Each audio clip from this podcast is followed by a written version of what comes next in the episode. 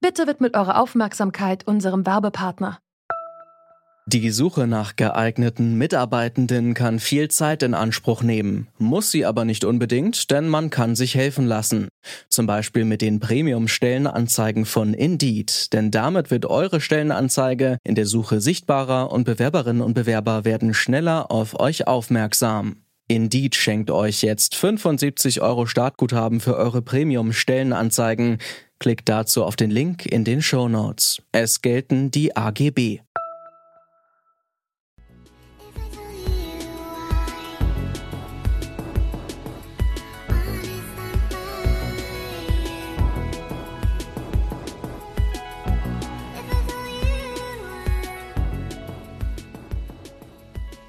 Diese zuckersüßen Klänge untermalen eine animierte Kamerafahrt durch eine knallig kitschige Fantasy-Welt. Musik und Bild ergeben zusammen ein digitales Kunstwerk, also eine Datei, die man unendlich oft vervielfältigen kann. Ein paar wenige Klicks und man kann sich Death of the Old anschauen. Trotz der Verfügbarkeit konnten die Künstlerinnen Grimes und Mac ihr Werk jedoch für fast 400.000 Dollar versteigern. Möglich macht's die sogenannte NFT-Technologie. Sie verpasst der ursprünglichen Datei eine Art Wasserzeichen und macht sie damit zu einem Original, das gehandelt werden kann wie ein Gemälde. Revolutioniert das die Kunst, wie manche sagen, oder lediglich den Kunstmarkt, auf dem es um viel Geld geht? Es ist der 25. März 2021 und ich bin Johannes Schmidt. Hi.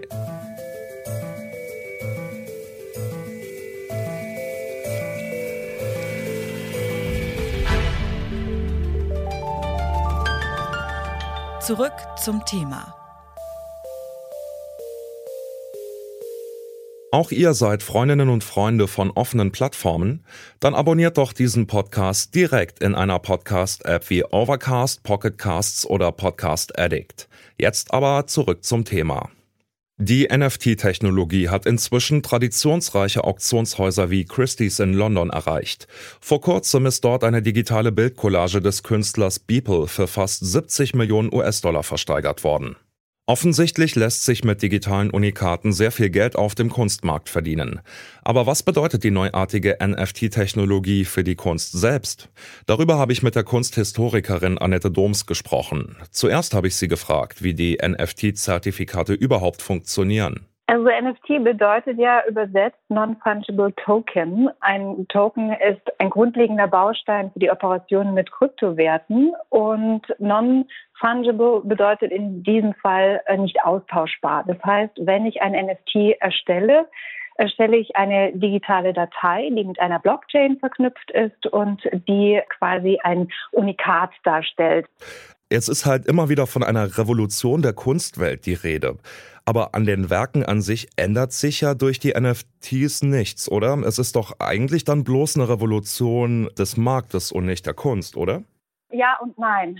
Also auf der einen Seite haben wir es mit einer neuen Form von, von Kunst zu tun, äh, die NFT-Kunst lässt sich einordnen in den Bereich Crypto Collectibles. Sehr bekannt sind beispielsweise seit 2017 die Crypto Kitties, die man auch sammeln konnte.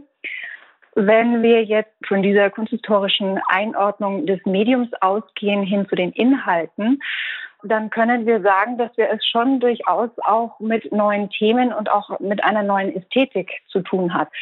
Die Themen äh, entstammen aus der Fantasy-Welt, aus der Science-Fiction, aus der Crypto-Punk-Welt. Äh, es werden auch Tech-Idole visualisiert, wie Beispiel Elon Musk. Äh, und die Ästhetik kommt ganz eindeutig oder beziehungsweise bei den meisten Arbeiten aus der Game-Industry.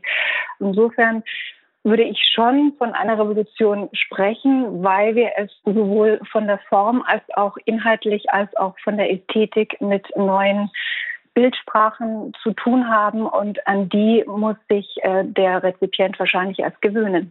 Wie geht es Ihnen denn persönlich als Kunsthistorikerin? Sind Sie da jetzt auch Feuer und Flamme oder gibt es da an dieser neuen Entwicklung auch Aspekte, die Ihnen Sorgen machen, die Sie kritisieren würden? Wie fühlen Sie sich persönlich als Kunsthistorikerin damit? Auf der einen Seite bin ich total begeistert, weil ich mit den digitalen Themen schon seit über 20 Jahren zu tun habe. Die digitale Kunst gibt es ja nicht erst seit gestern, sondern wirklich seit den 60er Jahren. also seitdem der erste Computer angeschaltet wurde. Ich bin begeistert, weil wir es hier schon mit einer Revolution zu tun haben und mit einem speziellen Moment, der ohne das Internet und auch dem Sozialverhalten der User überhaupt gar nicht möglich wäre.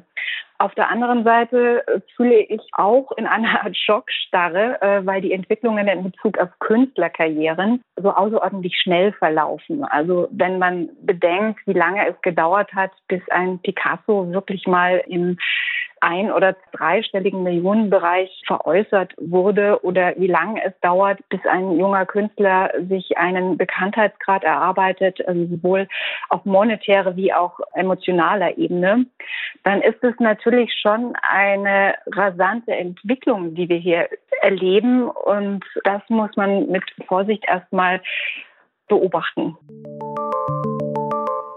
Digitale Kunst mit einer ganz eigenen Bildsprache und Ästhetik gab es schon vor der NFT-Technologie, wie Frau Doms gesagt hat. Für aufstrebende Künstlerinnen und Künstler könnte das digitale Wasserzeichen aber eine echte Chance sein. Was aus Sicht junger KünstlerInnen von der neuen Technologie zu halten ist, darüber habe ich mit Liz Haas gesprochen. Sie ist Medienkünstlerin beim Duo Übermorgen und Dozentin an der Kunsthochschule für Medien in Köln. Von ihr wollte ich wissen, ob die digitalen Unikate nur ein originelles Gimmick sind oder wirklich einen Paradigmenwechsel in der Kunst einläuten könnten. Es ist ein Paradigmenwechsel feststellbar, aber nicht unbedingt in dem Kontext jetzt, oh mein Gott, jetzt ist digitale Kunst endlich sozusagen dealbar, weil es jetzt ein Original mittels NFT festlegbar ist. Das wäre wirklich eine ganz banale und durchaus auch langweilige Weiterentwicklung des traditionellen Kunstmarkts.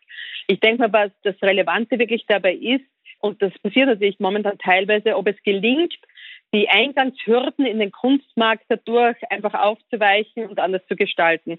Weil es ist ja wirklich sozusagen langweilig bis zum geht nicht mehr, dass sich das seit ewig erhält. Diese 50 Prozent kriegt die Galerie, 50 Prozent kriegt der Künstler. Da, wenn die sich der NFT-Markt sozusagen seriös entwickelt, dann denke ich schon, dass es da eine Konkurrenz gibt zu diesem alten System, das äh, nur noch korrupt ist, muss man einfach sagen. Sie arbeiten ja universitär mit jungen Künstlern zusammen. Bringt die NFT-Technologie denen auch was? Gibt es da was Verheißungsvolles? Oder ist das eher eine Sache der großen Namen für großes Geld bei großen Auktionshäusern oder Messen? Ich denke, dass äh, NFTs generell für junge Künstler extrem interessant ist. Aus einem ganz, ganz banalen Grund, da hier zumindest die Möglichkeit besteht, mit einem sinnvollen Aufwand ein sinnvolles Einkommen zu generieren und zwar auch ein, ein sinnvolles Publikum, wo es nämlich wirklich darum geht, um das Sammeln. Um das Sammeln genau im gleichen Sinne, wie man kleine Zigarettenschachteln sammelt oder Steine oder was auch immer und gerne eine Sammlung produziert. Das geht ja am normalen Kunstmarkt relativ unter, weil da geht es hauptsächlich um Investition. Und du willst als junger Künstler willst du nicht die Investoren haben, da willst du die Sammler haben.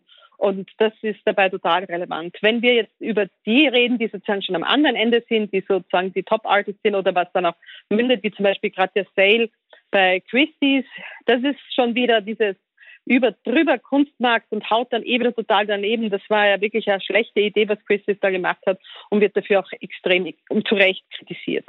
Wie ist denn Ihre persönliche Meinung dazu? Wie finden Sie diese Entwicklungen und auch was erwarten Sie jetzt für die Zukunft, was das angeht? Ich denke nicht, dass sich durch NFTs die Kunstwelt umkrempelt. Das glaube ich nicht. Ich glaube allerdings auch nicht, dass NFTs ein Strohfeuer sind. Ich denke mir, dass das durchaus etwas ist. Erstens mal ist das eine Technologie, auf die man durchaus schon länger gewartet hat. Ich glaube, dass das über einen gewissen längeren Zeitraum eine andere Art von Kunstmarkt produzieren kann, auf den sicher der traditionelle Kunstmarkt wieder verächtlich hinunterschauen wird. Aber das ist ja fast das Schöne dabei. Ja? Und ob das jetzt sozusagen ein Jahr dauert oder ob es zehn Jahre dauert, bis das Ganze wirklich Fuß fasst, das sei dahingestellt. Digitale Kunst oder Kryptokunst gibt es nicht erst seit der NFT-Technologie. Seit Jahren entwickeln Künstlerinnen und Künstler eine neue Bildsprache und verbreiten ihre Werke im Netz. Die NFT-Technologie sorgt erst einmal dafür, dass sie mit ihrer Kunst jetzt auch genauso Geld verdienen können wie mit analogen Gemälden zum Beispiel. Gerade für junge Künstlerinnen und Künstler kann das spannend sein, zum Beispiel weil der Einstieg in den Kunstmarkt einfacher wird. Ob sich dadurch auch die Kunst an sich verändert, zum Beispiel weil mehr digitale Kunst entsteht, da man sie jetzt leichter kaufen kann, steht noch in den Sternen. Das Kunstwerk an sich wird durch diese neue Technik jedenfalls noch nicht verändert. Oder konntet ihr heraushören, ob wir euch am Anfang das originale Lied von Grimes vorgespielt haben? Oder nur eine Kopie? Damit sind wir raus für heute. An dieser Folge mitgearbeitet haben Eva Manegold, Anton Burmeister, Sarah Marie Pleckert und Andreas Propeller. Chef vom Dienst war Dominik Lenze und ich bin Johannes Schmidt.